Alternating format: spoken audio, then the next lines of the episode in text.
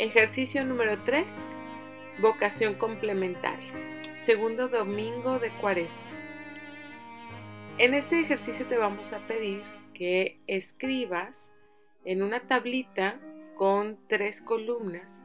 En la primera columna, escribe cuáles son los ruidos exteriores que no te permiten hacer silencio.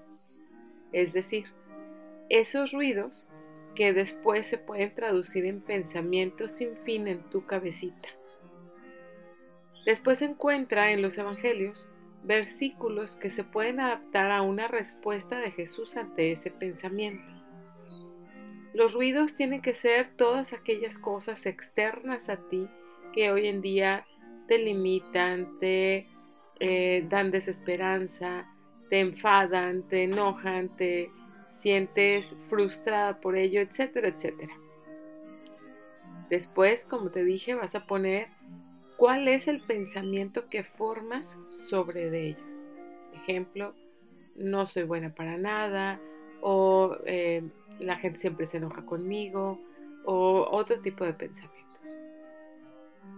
Con los versículos que vas a buscar, vas a preguntarte, ¿qué respondería Jesús en el Evangelio ante este pensamiento que yo tengo.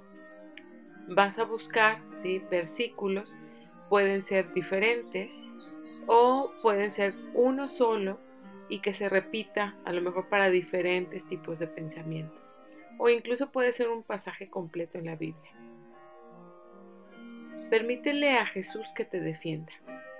Permite a Jesús que te defienda de tus propios pensamientos como lo hizo, si te acuerdas, con la mujer que le unge los pies en Betania, y que todos los comensales se empezaron a alarmar por el escándalo.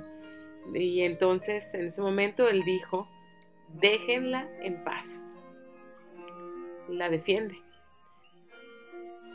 O aquella otra mujer pecadora que estaban a punto de apedrearla, ¿te acuerdas? ¿Qué fue lo que le dijo al final Jesús a la mujer? Mujer, ¿quién te acusa?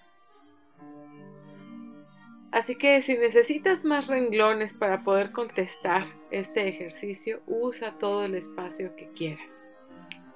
Recuerda que Jesús no se cansa de escucharte.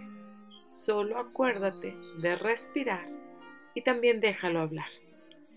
Y lo más importante, escúchalo. Él es su Hijo muy amado. Jesús, me rindo ti.